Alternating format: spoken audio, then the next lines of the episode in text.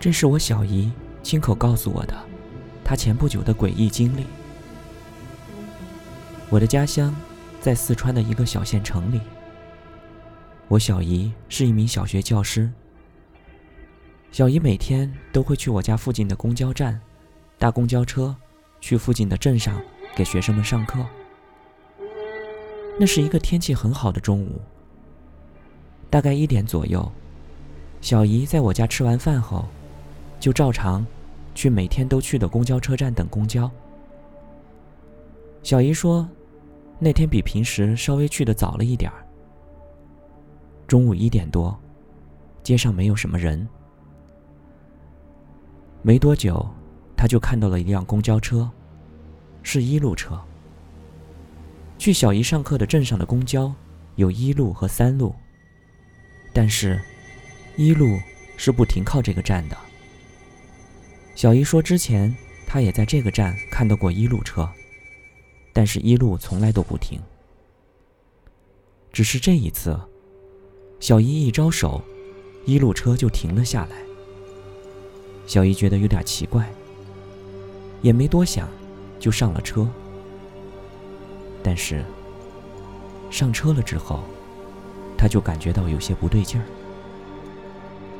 她记得那天中午的阳光很好。”但是，上车了以后，就感觉车里很暗。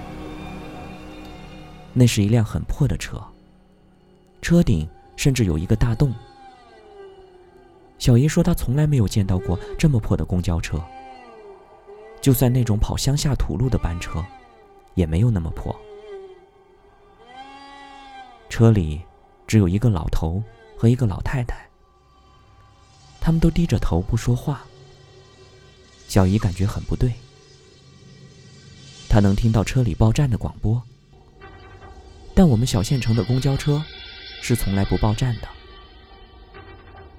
当时我小姨说，她其实一上车开始，就有一种本能，强烈的想下车的愿望。她就走到司机跟前去，跟司机说她好像坐错了车。司机就问她。你要去哪里呀？小姨说她要去某镇。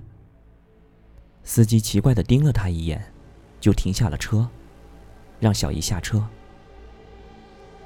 小姨说她下车以后，觉得路变成了二十几年前的老路。路上没有车，是泥地。路旁边有很多电线杆子，歪歪斜斜的拉了好多电线。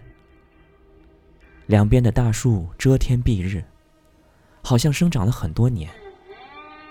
周围的建筑也都是破破旧旧的，只有二层的矮房子。实际上，我们县城现在都是水泥路，路边一般会停很多车子。整个县城也找不到小姨描述的这条路。小姨说，她在这条奇怪的路上走了一会儿，旁边有行人。但是听不见他们说话。世界好像变得绝对的安静。最后，他看到两个穿着校服的小学生。他想着跟他们走，至少走到县城的中学，这样他就认路了。于是他就跟着小学生走。也不知道走了多久，忽然有一刻觉得自己清醒了。他抬头一看。他已经走到了公安局门口。县城的公安局离我家不是很远，大概只有十分钟的路程。之后，小姨说那天她走了很久，清醒之后发现已经过了四十多分钟，差点赶不上给学生上课。他走的那条小路是笔直的，我们县城也没有任何一条笔直的路，能长到让他走四十多分钟。其实我是一个无神论者，但是这是小姨的真实经历，就发生在我土生土长的县城里。我至今也觉得不可思议。